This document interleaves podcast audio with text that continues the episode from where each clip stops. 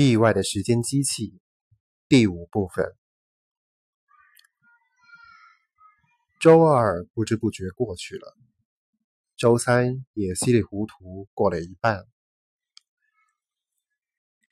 马特睡到中午才缓过劲儿来，然后起床穿好衣服，出去吃了顿像样的午餐，两个汉堡加一份薯条。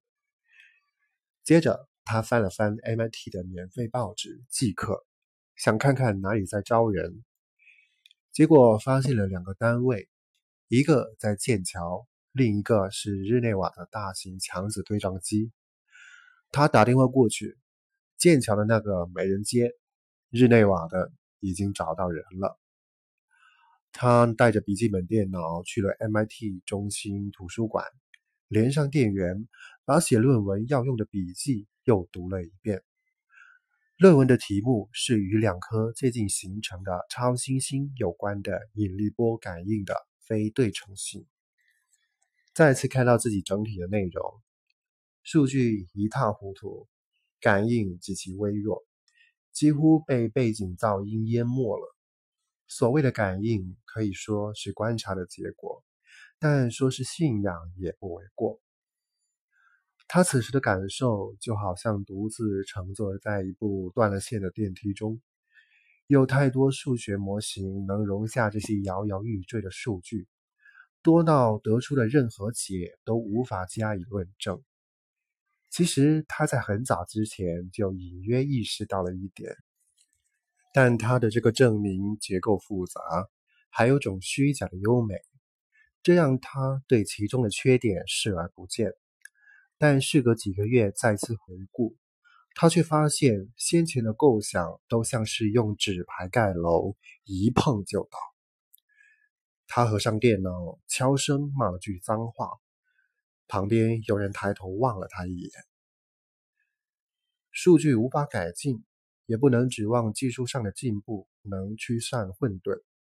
某颗超新星发出的引力波曾经穿过太阳系。但现在已经消失，在一组转瞬即逝而又无法复制的数据上堵上视野，这可不太聪明。补救的方法还是有的，只要能分析出这条路为什么走不通就行了。马特能够想象，在答辩委员会面前为这么弱的理论辩解是个什么下场，他会被上千条尖刻的评论杀死。但实际上，现在的他已经不再需要辩解什么了。只要那台机器和赫曼能在今夜返回，就不用。为省下一张地铁票，他在刺骨的寒风中步行到中央广场。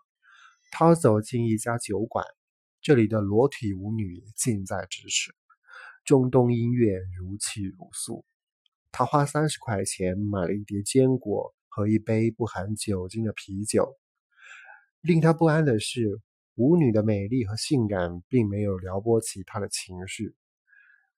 这边这位姑娘腰肢起伏，形成了一个完美单叶双曲面；那边那位绕着钢管舞动，仿佛在圆锥曲线上画出了一块截面。还有一位的体态让他想到拓扑学。从拓扑上说。我们都不过是连接着两个洞口的扭曲圆锥体，只是外表面上有若干凹凸而已。他待了半小时就出去了，在去地铁站的路上，兴冲冲地买了瓶上好的香槟，准备待会儿用来庆祝或聊以自慰。到家后，他把香槟放进冰箱，又开了罐意大利菜汤当做晚饭。他让汤在炉子上热着，自己跑去检查电邮。有封卡拉发来的邮件，主题栏只有一个问号。他迫不及待地点开阅读。亲爱的马特，很遗憾你丢了马尔什教授给的工作，希望不是我在无意中造成的才好。我和斯卓姆说了那个光子计划的事。他听完就去和马尔什教授谈了谈，后来马尔什大概就把你的工作给了他。斯卓姆喜欢马尔什，总是在他的课上得 A。很抱歉，卡拉。好嘛，这不是当头一棒吗？现在他明白了，他之所以丢掉工作，不完全是因为无能，也不是因为那个老不死的能读懂他的心思，而是斯卓姆在背后使坏。他想象了一下马尔什在得知他发表时间机的论文时作何感受。另外，严格的说，给斯卓姆打全 A 的可不是马尔什，批改作业的可都是他马特呀。意大利汤开始滚沸，他把汤锅从炉子上拿下来冷却了一会儿，然后把它端到摄像机拍不到、后代见不着的地方。直接就着锅把汤喝了下去。现在是七点，他拿了本牛顿传记，在长沙发上读了起来。读过几页之后，他放下书本，凝视着托盘的方向。那是史上首位时间行者赫满归将要出现的地方。等了大约一分钟，在八点十五分零三秒。随着一声轻微的刮擦声，整个装置出现了。它的确移动过了。机器的底座架在原本将其固定于托盘的木榫上，像是长了四只金属脚。现在木榫和机身上的钻孔偏了几毫米。马特看着金属烤盘，烤盘里的赫曼看着他。一举成名的事实显然没能对他造成影响。为什么前几次机身都没移动呢？还是移动幅度太小，稍一震动，木榫就挤进钻孔里去了？他肯定没碰过机器。难道是屋子在过去三天里移动过了？也不可能。马特这才想到要去看机器上的时钟。钟面显示十二点零一分二十一秒，以机器的参照系来看，它才消失了一分钟左右。他又查看了一下壶里的水，没有蒸发的迹象，看来赫曼没吃没喝也没拉。他找了把大二之后就没用过的工程尺。那年他选了门工程绘图课，但后来就把工程专业转到物理学去了。他把零毫米刻度贴到木榫底部，然后从三个角度仔细测量，准备待会用测量结果计算位移的精准距离和方向。下一次移动可能是几厘米，也可能穿过整个房间，或者跨越周界。如果真是那样，他就得在机器上贴张字条。如果寻获，请归还至，再许诺一大笔奖赏，比如分享诺贝尔奖之类的。或者他可以把机器连上一个大金属盒，自己钻进去一同消失。他把手机从机器上取下，连上笔记本电脑，然后从头开始播放。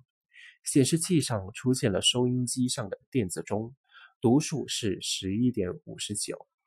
一个细小的话外音说道：“这是第六次重复实验，我们预计它会消失大约三天零八小时。”接着，电子钟读数变成十二点零零，然后就消失了。屏幕大约灰了一分钟，然后电子钟重新出现，显示的时间是八点十五。他把图像回放了一遍。将屏幕亮度调到了最高，可在那一分钟里，屏幕始终是一片灰色。三天三夜已经过去了，画面上没有明暗交替，说明周围的环境中没有光照。那么，这机器究竟去了哪里呢？赫曼还活着，说明他没去过外太空。湖里的水没有沸腾，也没有冻成冰块。本着科学精神，他伸出一根手指，进到了水壶里。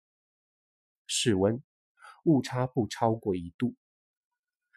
下一次应该放台环境监测仪，记录下温度和压力的变化。宾尔纳尔说不定有一台，但那要花钱。他或许可以问 MIT 借一台，午夜提货，一个月后归还。确切的说是四十天后，只是不知道对金属盒子里的他来说会是多少。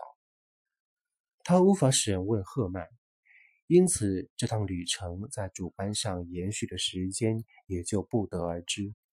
赫曼没吃东西，说明时间很短，但也有可能是他度过了三天恐怖的时光，恐怖到吃不下东西。这不太可能。他要是害怕，就会紧紧缩进壳里。从宠物店回来的路上，他就这样。刚才烤盘刚出现几秒，马特就朝里面看了。赫曼看起来挺镇定的，不过这也难说。也许人家正在经历深刻的存在危机，也说不定。马特又朝烤盘里看了看，赫曼正在嚼着一颗爬行宝宝餐牌龟饲料。他起身去拿啤酒时，突然想起还有香槟，于是走过去打开瓶盖，将玻璃杯斟满，然后坐下来琢磨这到底是怎么回事。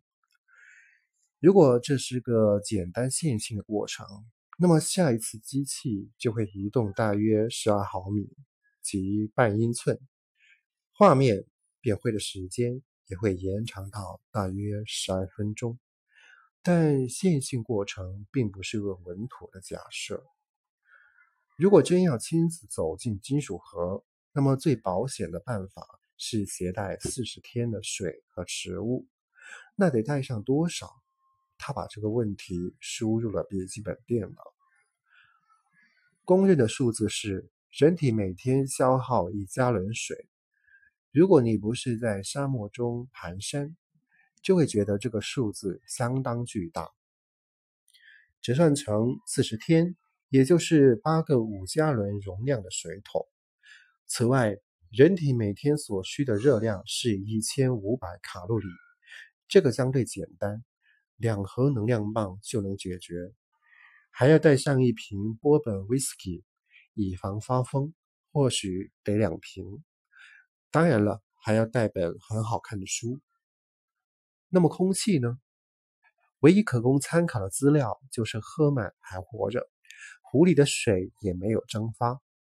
但一只小海龟或许可以靠封闭在一只烤盘内的空气活上很久。把这些气体同比例放大，一个人类大概可以活上几小时。只有几小时，带上水也没有意义。其实。他可以假设实验只会持续几分钟，那样就可以什么都不必带了。就算几分钟延长到几小时，他也能随时终止实验，只需切断燃料电池即可。再不行就打九幺幺。他想象着长身金属立方体里的情景，那得是个巨大的金属烤盘，像一只干净的垃圾箱什么的。找辆够旧的车就行了。在化石燃料使用税开征前制造的东西，都有个金属含量很高的外壳，但含量高可能还不够。就拿他的马自达来说，车身内只有一个纤细的金属框架，剩下的全是流线型的塑料。从理论上来说，那也算是个法拉第笼，可它需要的是完全被包在金属内部。去找丹尼·佩普西，这家伙人称“恍惚丹尼”，是马特的消遣性药物供应者。他的车库里停着辆1956年的福特雷鸟，车里的无线电总是播放着古典的恰到好处的音乐。后座上胡乱放着发黄的1956年杂志。丹尼每周开着车子上街兜一圈。一年顶多一次会加满油，载着他想讨好的姑娘出去兜风，其他时候他都停在车库里，可说是个完美的法拉利龙。不仅如此，里面还安了墨西哥软皮椅。猫王的歌也要多少有多少。那会儿是流行它吗？还是巴黎霍里披头士？